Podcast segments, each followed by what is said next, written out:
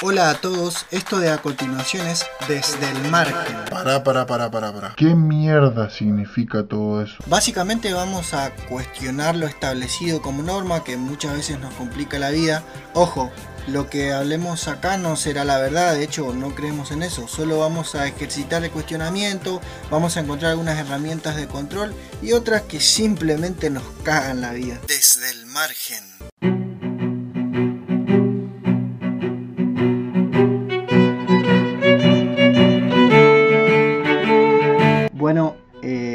Este es el, segundo capítulo de Desde el Margen, ¿sí? este proyecto de divulgación filosófica, si se quiere, o, este espacio reflexivo que, venimos a, crear, que estamos creando, porque este, esto que estamos eh, viviendo todos ustedes y nosotros es el principio de, este espacio reflexivo que simplemente ahora estamos haciendo como una especie de introducción para las personas que nunca vieron nada de la filosofía eh, y vamos aprendiendo todos juntos porque eh, para mí también es un proceso de aprendizaje constante eh, y, por eso también elegí hacer esto porque es algo que me, me está generando a mí eh, me está aportando conocimiento y además eh, que, me produce mucha satisfacción estos, estos temas. Me gusta mucho la filosofía. Eh, ojalá a ustedes, ustedes encuentren también esta satisfacción que yo encuentro en ella. y a lo mejor esta etapa para, para, algunos sea una etapa como aburrida, esta etapa en donde vamos a ir viendo la introducción y vamos hablando de la historia, pero eh, ya vamos a ir encontrando este, este espacio reflexivo donde vamos a cuestionarnos muchos conceptos eh, que seguramente en algunos casos van a generar algún tipo de, polémica. Pero bueno, eh, vamos a, en el primer capítulo habíamos hablado de qué es la filosofía, vimos la etimología de la palabra, vimos más o menos de, qué va a filosofar, eh, hablamos de los orígenes de la filosofía según Karl Jasper, este eh, filósofo y, también psiquiatra alemán, eh, y cuáles eran sus comienzos. Vimos el paso del mito al logos o el pensamiento racional. Habíamos charlado como ejemplo el texto de Síodo, que es un poeta griego, eh, donde explica el origen del mundo a partir de mitos, ¿sí? que era como, como se respondían las preguntas existenciales en esa época, pero los primeros filósofos intentan dar una respuesta a esto, una respuesta distinta a lo que se acostumbra hasta entonces, dejar de lado los mitos y comenzar a ver algo como, como más físico o científico si lo vemos desde otra perspectiva. Entonces lo que hicieron fue buscar respuestas racionales ante los fenómenos naturales. ¿Sí? Bueno, eh, la semana pasada les había dicho que los primeros filósofos, que es de lo que vamos a comenzar a hablar hoy, porque eh, no vamos a hablar de todos, ¿sí? Los primeros filósofos se los conoce con varios nombres que se, que serían como los presocráticos, que es con el que más eh, se los conoce y es el que a mí me gusta utilizar. Eh, seguro algunos los habrán escuchado antes, alguno que, tuvo la materia en la escuela o, a lo mejor que, que un poquito en estos temas. Eh, los presocráticos, los filósofos de la naturaleza, los físicos también, se les decía, bueno, vamos a explicar por qué estos nombres. Presocráticos no porque, o sea, no solamente porque estuvieron antes de Sócrates, porque algunos de ellos fueron contemporáneos a Sócrates, eh, sino porque el pensamiento presocrático estaba antes de lo que Sócrates dio inicio, que hoy se conoce como la filosofía clásica, ¿sí? que, que ya vamos a estar hablando también más adelante de esto. Eh, estos se preguntaban, o sea, los presocráticos se preguntaban sobre la naturaleza, se preguntaban principalmente dos cosas. ¿Cómo se originó la naturaleza, la naturaleza que conocemos? ¿De qué está compuesta? Entonces, eh, por esto también se los conoce como filósofos o pensadores de la naturaleza. También físicos porque se preguntaban por el physis con PH, PH, Y, S, S, physis que en griego significa naturaleza. Bueno, estos, de estos personajes se conservan solamente fragmentos eh, o, porque otros filósofos han hablado de lo que ellos decían o pensaban que básicamente es la historia de la filosofía. Yo escribo algo y mañana otro se pelea o, más bien dialoga o discute con el texto que yo escribí. Eh, la historia de la filosofía está compuesta así. Eh, por eso hay, mucha, hay muchos memes hoy, para, que los, para los que no saben. hay memes de filosofía también, que aburrido, pero bueno, hay memes de filosofía en donde se ve a Platón, que era un filósofo que era parte de la filosofía clásica, haciendo como todo el trabajo y los filósofos más modernos o contemporáneos eh, están como observando y sacando provecho del trabajo de Platón. Eh, pero es un simple meme, es un chiste. Bien, no importa. Bueno, eh, los presocráticos buscaban principalmente algo que que lo que conocían como Arge. A-R-J-E, aunque se escriben de diferentes formas, no tiene importancia. ¿Qué es el Arge? Es el principio ordenatorio o, principio originario o el elemento originario. Entonces ellos buscaban el elemento a partir del cual toda la naturaleza se origina, es decir, a partir de, qué se forma todo lo que conocemos. Bueno, eh, ¿Quiénes eran los presocráticos? Fueron cerca de 100 personas, pero vamos a hablar de algunos quizás los más conocidos dentro del campo filosófico eh, o, los más conocidos a lo largo de la historia, de quienes más se ha hablado. Eh, vamos a tratar de, ir hablando de, estos filósofos y vamos a tratar de ir viendo por qué son los más conocidos, qué es lo que dijeron, qué es lo que pensaban, cuáles fueron las conclusiones, a las que llegaron. Eh, el primer filósofo, o al menos quien se cree que fue el primer filósofo, fue Tales de Mileto. ¿sí? Tales de Mileto. En aquella época eh, los apellidos eran el lugar de donde venían, o a veces por su profesión. Igual que Jesús era Jesús de Nazaret, ¿no es cierto? A Tales quizás alguien lo conozca más bien de las matemáticas, por el teorema de, Tales. ¿sí? Bueno, al que le interesan las matemáticas, hoy puede ir a, la biblioteca de Google y, investigar cuál es el teorema de Tales si es que no conoce.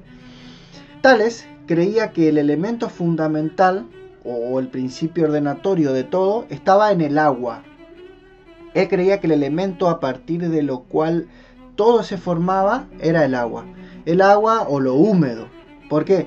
Porque él se basaba en lo que hoy en física se conoce como estados de la materia creía que como el agua podía transformarse de líquido a gaseoso o a sólido, como hielo por ejemplo, entonces se puede transformar o, es como si fuera obvio que puede transformarse en todo o tomar forma de todo.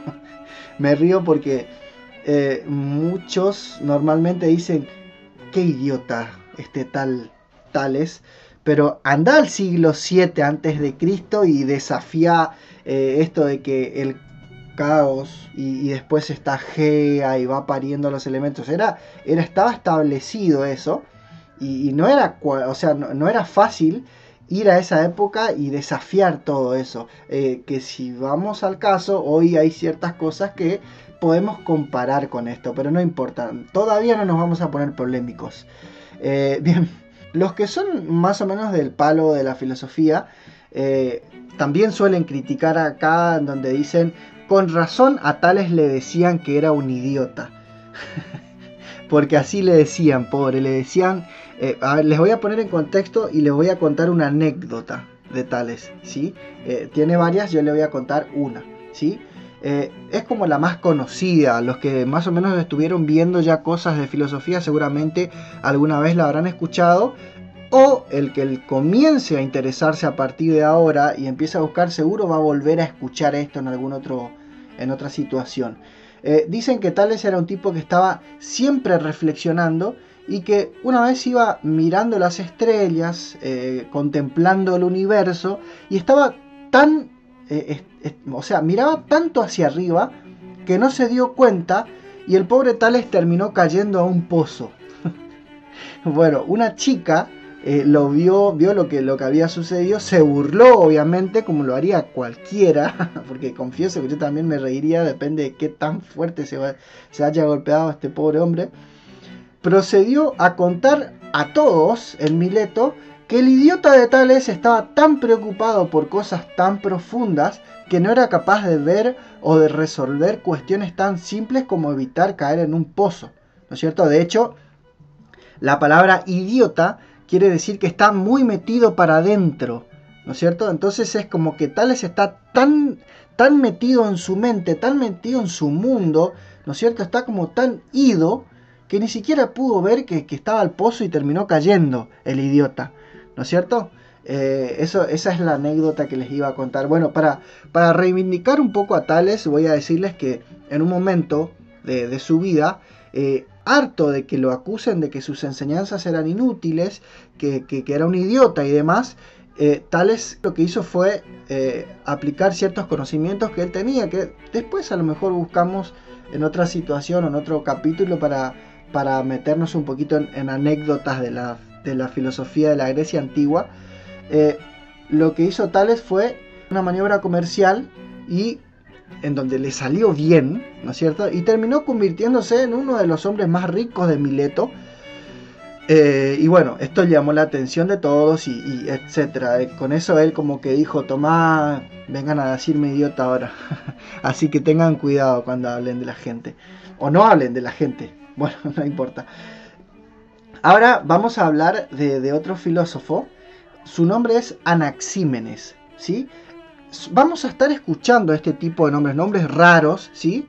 Eh, así que lo que quiero decirles ahora es que no, no, no es importante que se acuerden los nombres. Lo más importante es que vayan viendo, evaluando cómo la filosofía fue evolucionando y qué era lo que pensaban, ¿sí? Decir, bueno, cuando algún día digan, che, ¿quiénes son los presocráticos? Y los presocráticos fueron los que hicieron el paso del mito al logos, o sea, desafiaron lo establecido, desafiaron esto de que todo se respondía por medio de mitos o, por medio de accionares de personajes mitológicos, o sea, eh, personajes metafísicos, ¿sí?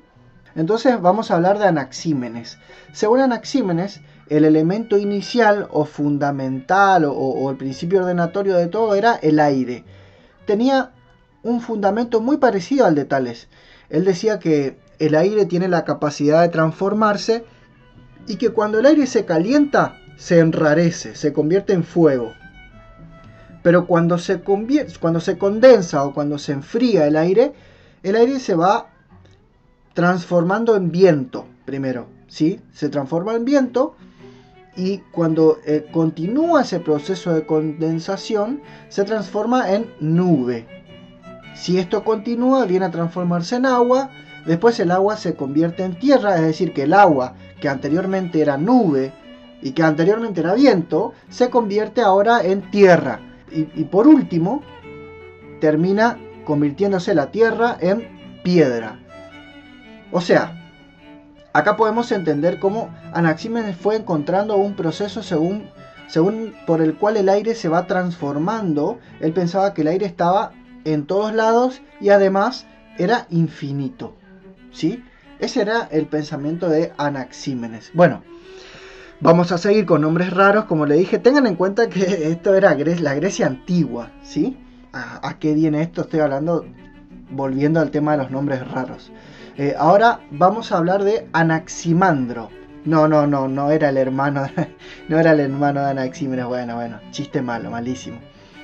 Eh, Anaximandro era considerado como el primer evolucionista, porque es considerado, mejor dicho, como el primer evolucionista, porque él dijo que la vida surge a partir del agua. A ver, eh, no, no estoy hablando ahora del arjé, sino que estoy comentando por qué es considerado el primer evolucionista él decía que la vida surge a partir del mar, o sea que las primeras especies animales, antes que nada, estaban en el mar y que de ahí comenzaron a habitar la tierra firme e iban adaptándose a los nuevos entornos, se iban justamente evolucionando, como si fuera una influencia para Darwin. Aunque así no lo fuera, eh, estamos seguros de que fue un antecedente claramente de este pensamiento. Bueno, Seguimos con, la filosofía presocrática. Anaximandro pensaba que todo se iniciaba, o sea que el arjé era, el, eh, era lo apeirón. lo apeirón. ¿Y esto con qué se come? El apeirón es lo indeterminado, ¿sí? lo indefinido, lo infinito. Creía que existía un elemento infinito a partir del cual se iniciaba toda la naturaleza como la conocemos. Eh, él creía que este elemento era sin forma de donde va donde se va generando todo el universo. Además, eh, este elemento es inmortal y es indestructible. ¿Sí? Es inmortal e indestructible. Ese era el pensamiento de Anaximandro. Eh, ahora vamos a hablar de Anaxágoras. bueno, eran todos primos, ¿no? perdón, bueno, perdón, estoy re chistoso hoy. Para Anaxágoras, el arjé es el nus. ¿sí? El nous se escribe N-O-U-S, nous. ¿Qué es el nous? Es una inteligencia ordenatoria, es como si fuera esto un antecedente del monoteísmo. Recordemos que en esa época de la historia eran politeístas, ¿bien? Eh, el nous es una inteligencia que ordena y origina el todo. Eh, Anaxágoras decía que en el principio había caos, o todo era muy caótico, más o menos como decía el poema de, de para los que escucharon el capítulo anterior, ¿sí? para los que no saben de qué estamos hablando, bueno, les voy a recomendar que vayan al capítulo anterior para que puedan entrar en contexto, aunque esto no es determinante en relación a lo que estamos hablando hoy, o sea, podemos escuchar todo este capítulo y después si quieren escuchar, no pasa nada.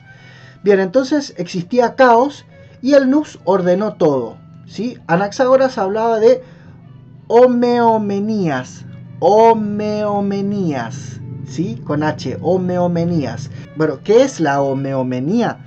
O sea, eran partículas como una especie de, de, semillas de todas las cosas que hoy conocemos y, y, que estaban en esa época estaban dispersas en el universo caótico hasta que llega este Nus y transforma el caos en cosmos se convierte el caos en orden. Por eso también dicen que los presocráticos iniciaron la búsqueda de la cosmología, que si vamos a la etimología de la palabra, bueno, ya sabemos que cosmos es orden y logos es básicamente la racionalidad, ¿sí? Recuerdan que habíamos dicho que los, presocráticos, eh, que con los presocráticos se produce el paso del mito al logos, que es el pensamiento racional. Entonces, logos puede entenderse como racionalidad, pensamiento, estudio, ¿no es cierto? De ahí la derivación o, la, última parte también de otras palabras como por ejemplo biología, etc. Bueno, eh, ahora vamos a hablar de otro filósofo. Les voy a pedir por favor que a partir de ahora se, se pongan eh, serios, Vamos a pedir seriedad antes de pronunciar su nombre porque suele ser motivo de mucha risa, mucha burla. Este filósofo se llamaba Empédocles. por favor, basta de chácharas, que, para Empédocles el argeno era la birra, por favor. bueno, bueno, perdón, perdón, perdón. Hoy estoy hecho un payaso, bueno, listo, sí. Bueno, eh, nos ponemos serios nuevamente. Según Empédocles, el arjé es múltiple. ¿Por qué múltiple? Eh, Empédocles creía que todo se originaba... Empédocles, eh, bueno, parece que eh, hablar de birra se me traba la lengua. Porque él creía que todo se originaba a partir de los cuatro elementos. Es decir, tierra, agua, aire y fuego. Algo así como si estuviéramos estuviéramos porque nosotros somos parte de la naturaleza, ¿no es cierto? Algo así como si estuviéramos compuestos como eh, en proporciones, o sea, como si estuviéramos eh, algo así como si, si, tuviéramos algo o un elemento que tiene, por ejemplo, a ver, 20% de aire, 30% eh, de fuego, 38% de tierra, por ejemplo, y 38, 12. tengo que hacer números. Eh, y 12% de agua sería, eh, este elemento sería una persona, por ejemplo. Si modificamos algo de esta ecuación, ¿sí? o sea, si este 38% le quitamos o al 30% de fuego le sacamos y le ponemos al otro, obtendríamos, por ejemplo, un mono, por, hacer un, ejercicio, ¿no es cierto?, para que se entienda eh, cómo era el pensamiento de Empédocles. él decía que estos elementos se pueden unir o separar a partir de dos fuerzas cósmicas que son el amor y el odio. Creía que todo estaba unido en una sola masa, ¿sí? Eh, era como una masa gigante en donde estaban todos los elementos unidos, ¿sí? En donde entonces, según lo que él decía, había mucho amor, ¿no es cierto? Estaba todo unido, hasta que llegó el odio y vino a romper o separar todo esto. Maldito odio. Se fue al carajo acá. Ahora sí creo que estaba en pedo. venías bien, Empe, venías bien. Bueno, él decía que este proceso donde los elementos se unen, se separan, eh, se va repitiendo cíclicamente, es decir, que los elementos se van uniendo, eh, se van separando, eh, se van volviendo a unirse con quizás otras partes, en otras proporciones, hasta volver a unirse de nuevo en lo que fue alguna vez, así hasta la eternidad, es decir, para siempre. ¿sí? Bueno, estos fueron algunos de los eh, presocráticos, ¿sí? hablamos de un par. Eh, vamos a, continuar hablando, ¿sí? Eh, vamos a, seguir hablando un poco más de los presocráticos porque hay varios que todavía son fundamentales, que no los podemos dejar pasar. Así que si te aburriste con los presocráticos, te pido disculpas, pero vamos a tener que seguir hablando. y si te gustó, bueno, espero que nos sigas escuchando. Y bueno, eh, les voy a ir eh, eh, dejando en paz, ¿sí? Gracias por escuchar nuevamente. Y nos estamos encontrando o reencontrando en, la, la, siguiente semana en donde vamos a estar hablando de otros presocráticos más, ¿sí? Bueno, les abandono. Chao, chao.